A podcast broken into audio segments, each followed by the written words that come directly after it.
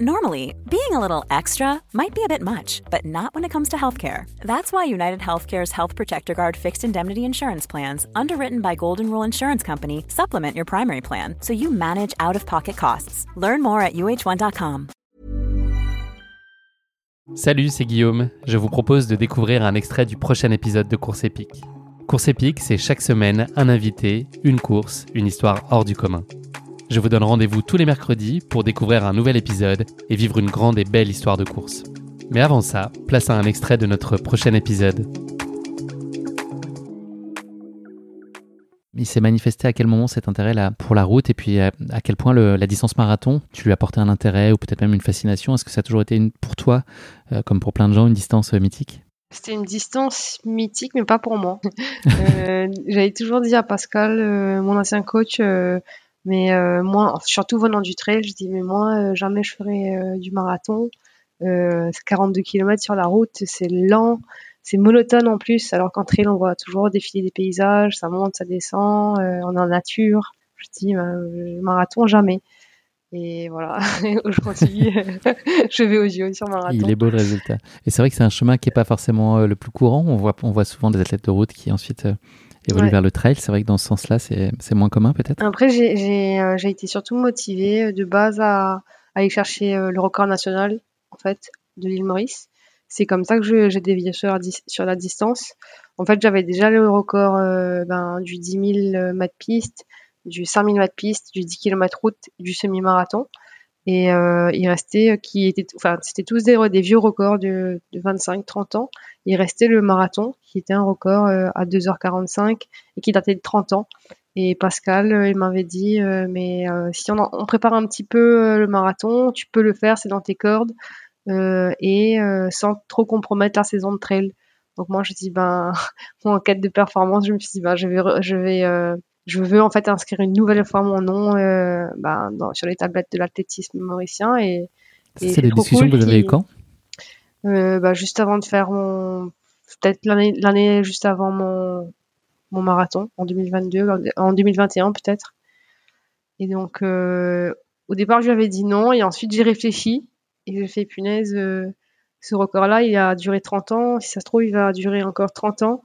Euh, enfin, je l'espère pas, j'espère que ça va pousser de, des jeunes hein, en fait, à se mettre sur la distance.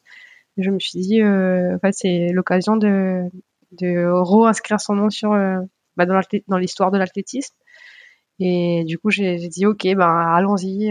et au final, j'ai adoré la préparation. Déjà, c'était beaucoup plus facile pour les entraînements parce que habitant sur Montpellier, bah, en fait, c'est beaucoup plus facile de trouver du plat que du vallonné. C'était plus pratique aussi parce que du coup, ben, j'avais pas aller à la montagne, passer trois heures en montagne, revenir. Donc j'ai adoré euh, bah, la préparation pour la facilité de, la logistique, mais aussi pour le, type d'entraînement. Et, moi, j'ai j'ai des qualités d'endurance aussi qui, qui, qui, ont, qui ont fait que en fait j'ai aimé cette, ce type d'effort là.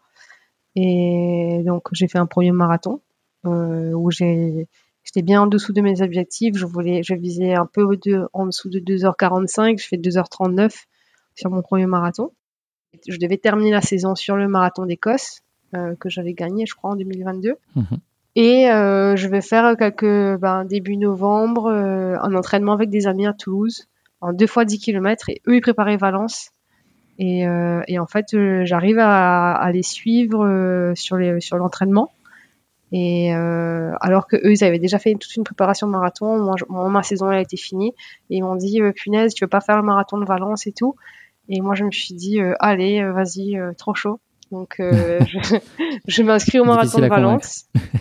je m'inscris au marathon de Valence peut-être un mois, six semaines, un mois avant. Bien sûr, sous l'accord de Pascal, il m'a dit, ben écoute, t'as rien à perdre. Si tu veux t'amuser, amuse-toi.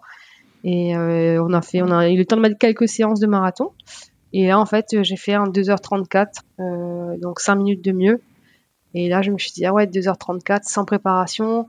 Il me reste à aller chercher euh, 7 minutes sur mon chrono si je veux me qualifier au JO.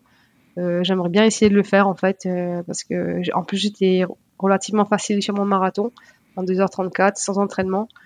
Et c'est là que, bah, du coup, je me suis dit, allez, ben, si, si je veux me qualifier au JO, si je veux gagner 7 minutes sur mon chrono, euh, je dois euh, faire que de la route, donc délaisser le trail pour quelques temps.